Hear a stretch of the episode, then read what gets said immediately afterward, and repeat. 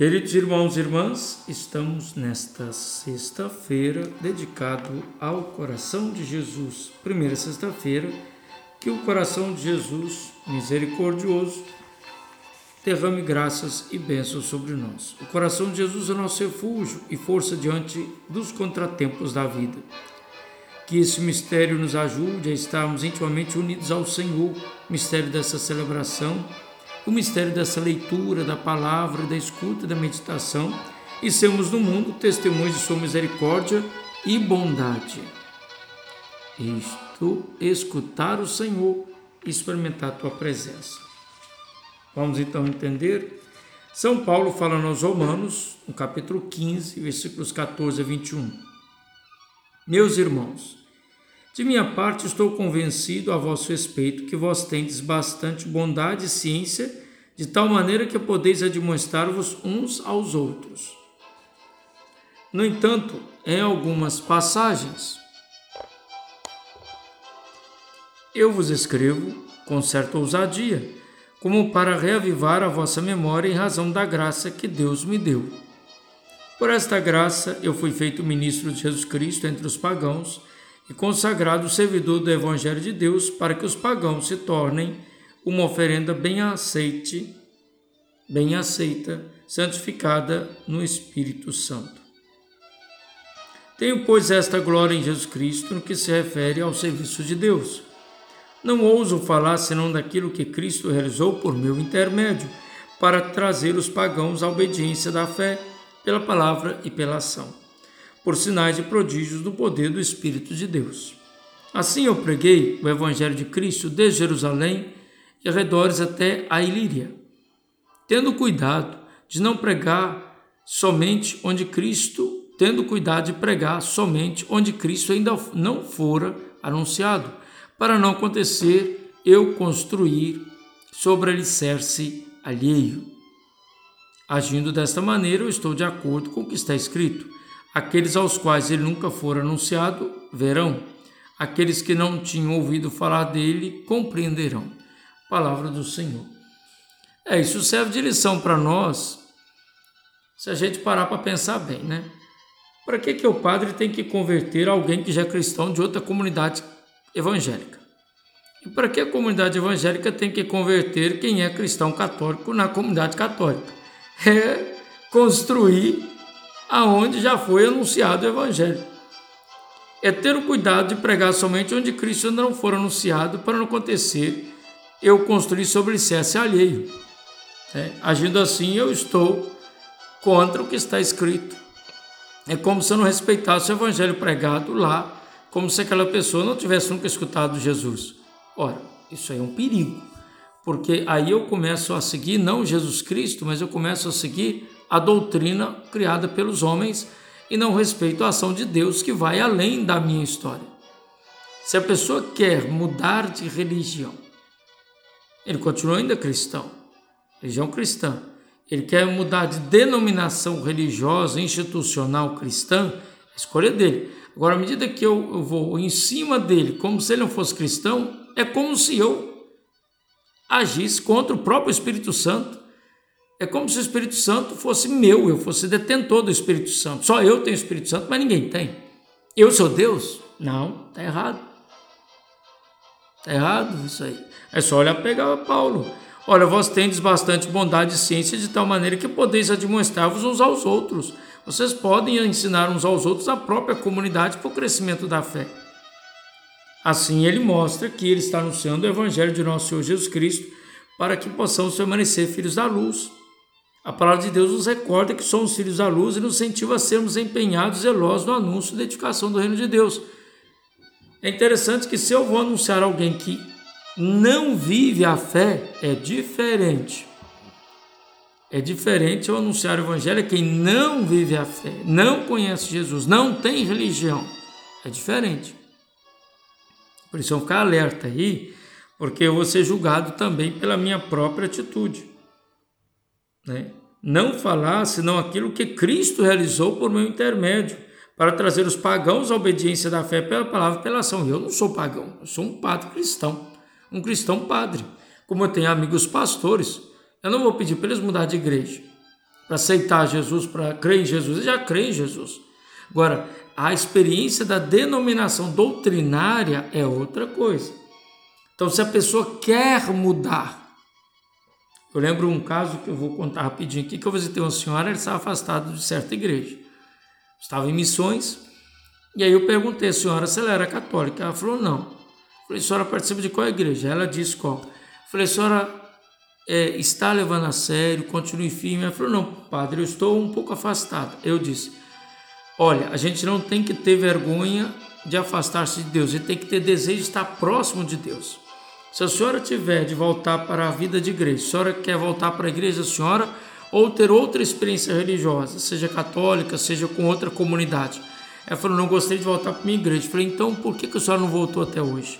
Procure o seu pastor, converse com ele, faça o caminho necessário de reconciliação e reavivar o dom da graça de Deus na vida da senhora. Pronto. Temos que salvar o outro, temos que buscar o outro para Cristo, temos que nos alegrar se o outro está em Cristo e não está só dentro da minha igreja. Porque às vezes ele pode estar dentro da minha igreja ele não é meu. E a igreja não é minha, nós somos a igreja de nosso Senhor Jesus Cristo e o Espírito Santo sopra onde ele quer. Respeitemos a graça de Deus. Não somos nós donos de Deus. É Deus que é nosso Senhor. Por isso, Salmo 97 diz: O Senhor fez conhecer seu poder salvador perante as nações. Cantai ao Senhor Deus um canto novo, porque fez prodígios. Sua mão e seu braço forte e santo alcançaram-lhe a vitória.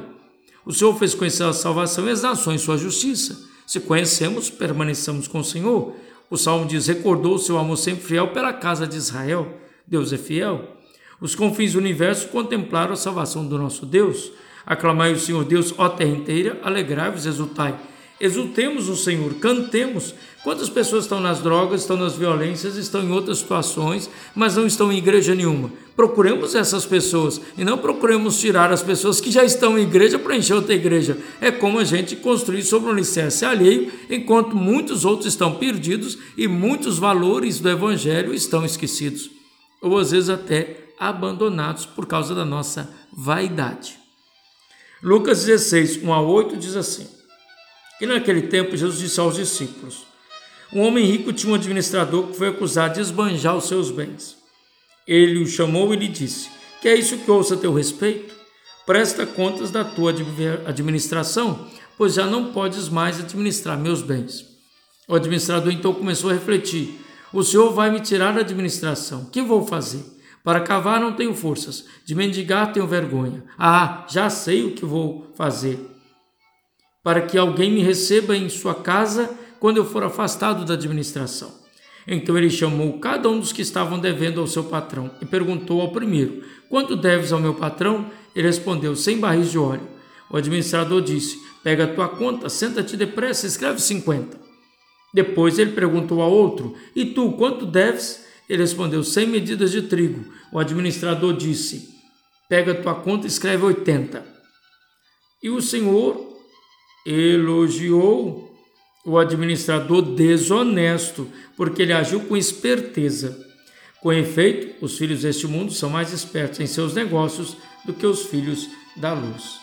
Palavra da salvação. Vamos entender o texto bíblico e o evangelho, porque Jesus está falando sobre o perigo dos fariseus. Ele está explicando que ele veio salvar, curar e nos redimir. Os fariseus não acreditam nisso e os fariseus começam a fazer críticas. É nesse contexto que ele conta a parábola do administrador desonesto. Os fariseus e mestres da lei, para eles, são os, os administradores desonestos. Por quê?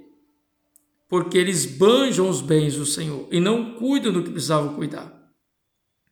E aí ele vai me contar essa parábola. A parábola do administrador desonesto é sobre a urgência e prevenção. Prestes a perder a sua posição, o administrador faz uso de uma situação, vamos dizer assim, premente, para encontrar favor com os devedores do seu patrão e preparar o seu futuro. Ele usa de esperteza com o que não é dele e o que é dele ao mesmo tempo, para que alguém deva favor para ele. Por isso, os cristãos devem tomar um cuidado ainda maior em preparar-se para a vida do mundo que há de vir, para não perdê-la. E ficar esperto que às vezes a gente dorme, cochila, o cachimbo cai e a gente perde o céu e essa vida. e a vida eterna. O que, que misticamente quer dizer o texto? São Gaudêncio diz assim: o administrador desonesto expressa o mal, cujo domínio sobre este mundo está se aproximando do fim. Tendo desperdiçado os bens do Senhor, ao nos retirar da graça e da amizade divinas, ele agora trabalha ansiosamente a fim de fazer amigos por meio do engano e de promessas vazias de perdão. Enquanto seu ardor e previdência são dignos de imitação, suas táticas perversas e desonestas não o são. Por que, que então ele não fez o mesmo esforço de ser honesto antes para manter-se nas bênçãos do Senhor e crescer? Mas ele percebe que ele vai perder tudo, então ele começa a agir de armadilha e de astúcia para não perder as amizades desse mundo. Quantas vezes nós perdemos a esperteza porque deixamos tudo para amanhã e vivemos de qualquer jeito o que deveria viver com a necessidade hoje? Ser honesto, honesto com o Senhor, perceber o que é dele e o que não é, respeitar o outro e trabalhar com consistência. O administrador é um empregado importante que lidava com os negócios da propriedade do seu patrão. Como o filho pródigo, esse empregado desperdiçou os bens do seu patrão, que é o texto do, do, do próprio São Lucas, que vai continuar um pouco mais. 100 barris de óleo, cerca de 800 galões. O administrador reduz a sua dívida em 50%. 100 sacas de trigo, a dívida é reduzida em 20%. Com esperteza, o patrão, embora enganado pela redução da dívida, ele elogia o administrador por sua esperteza, por quê? Ele reconhece que os esforços de última hora do administrador provaram seu êxito em ganhar os favores dos devedores e tornar seu futuro financeiro mais seguro. A estratégia injusta do empregado mostra que ele foi motivado por uma preocupação inteiramente egoísta de seu próprio bem temporal. Então Jesus aponta o administrador como um exemplo e uma advertência. Como exemplo, o administrador mostra como empenhar cada esforço para fazer uso dos meios de preparar-se para o futuro. Estamos fazendo todo o esforço para ir para o céu? Estamos fazendo todo o esforço para viver com Cristo? Como tivesse um desespero para não perder as coisas? Para não esforçar além do necessário? Estamos tendo o mesmo esforço com as coisas deste mundo? Tendo o mesmo esforço para o céu? Para a nossa salvação? Assim, com a sua astúcia, conquistou para ele uma vida confortável nas casas, que nas casas das pessoas que antes deviam ao seu patrão. Ele foi injusto e desonesto para dever favor e ter, ter lugar. Então, os que caem nesse desafio enganam a si mesmo. Então, os que também creem são desafiados a fazer amigos por esmola, a fim de serem recebidos das moradas eternas. Façamos caridade ao próximo que vai lembrar de nós.